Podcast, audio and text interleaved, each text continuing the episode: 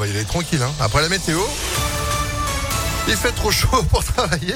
Et puis l'info, Sandrine Ollier, bonjour. Bonjour Phil, bonjour à tous. À la une à Lyon, apaiser la presqu'île, c'est le mot d'ordre de la ville et de la métropole qui vont lancer une grande concertation sur le projet baptisé Presqu'île à vivre. L'étude englobe une zone comprise entre le boulevard de la Croix-Rousse et la place Carnot.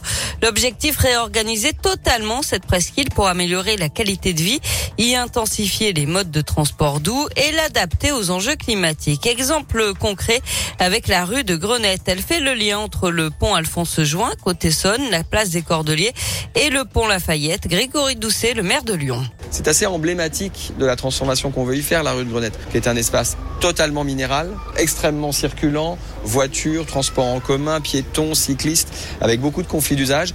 On veut pouvoir complètement l'apaiser en y rationalisant euh, la circulation et en faisant en sorte que, eh bien, rue de Grenette, euh, d'ici quelques années, on puisse y voir pousser des arbres et de la végétation basse pour rafraîchir euh, cet espace. Mais à ce moment-là, la rue de Grenette ne serait plus autorisée euh, aux véhicules individuels, aux voitures, sauf bien évidemment pour euh, ce qui est des, livraisons, parce que ça sera toujours nécessaire d'avoir de la logistique en, plein cœur de la presqu'île. Et la concertation va démarrer le 20 juin avec des premiers aménagements attendus dès 2023. Plusieurs secteurs ont été identifiés avec des scénarios concernant la végétalisation, la piétonisation ou encore la révision du plan de circulation. On reparle des élections législatives dans le Rhône. 650 votes ont été annulés dans la troisième circonscription en cause d'une irrégularité majeure dans le bureau de vote 307 dans le troisième arrondissement de Lyon, constaté par les autorités d'après le progrès. En fait, il manquait un des deux cadenas sur l'urne, mais ça n'aura pas d'impact sur les résultats de cette circonscription avec Marie-Charlotte Garin de la NUPES en tête devant la candidate ensemble Sarah Payon. Une bonne nouvelle dans l'actualité, l'adolescente dont la disparition a été jugée inquiétante avait été signalée le 2 juin à Vénissieux a été retrouvée saine et sauve. Un appel à témoins avait été diffusé par la police sur Twitter. Cette jeune fille de 14 ans avait disparu en début d'après-midi alors qu'elle devait retourner au collège. Un préavis de grève aujourd'hui à l'hôpital Édouard Herriot. C'est le syndicat autonome FA-FPH qui l'a déposé pour tous les personnels des services soins critiques et unités de soins continus.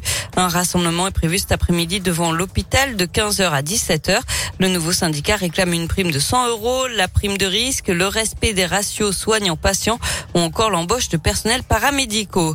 Et puis c'est la journée mondiale du sang, du don du sang aujourd'hui. Des collectes exceptionnelles sont organisées à Lyon. Rendez-vous aujourd'hui et demain à la Cité internationale de la gastronomie. On passe au sport avec du foot et la défaite de l'équipe de France hier soir face à la Croatie en 1 à 0. Les Bleus qui disent adieu à leur titre en Ligue des Nations après deux matchs nuls et deux défaites à domicile. Et puis toujours en football, Lucas Paqueta élu meilleur joueur étranger de Ligue 1. Les internautes étaient appelés au vote. Ils ont salué la saison du milieu de terrain lyonnais.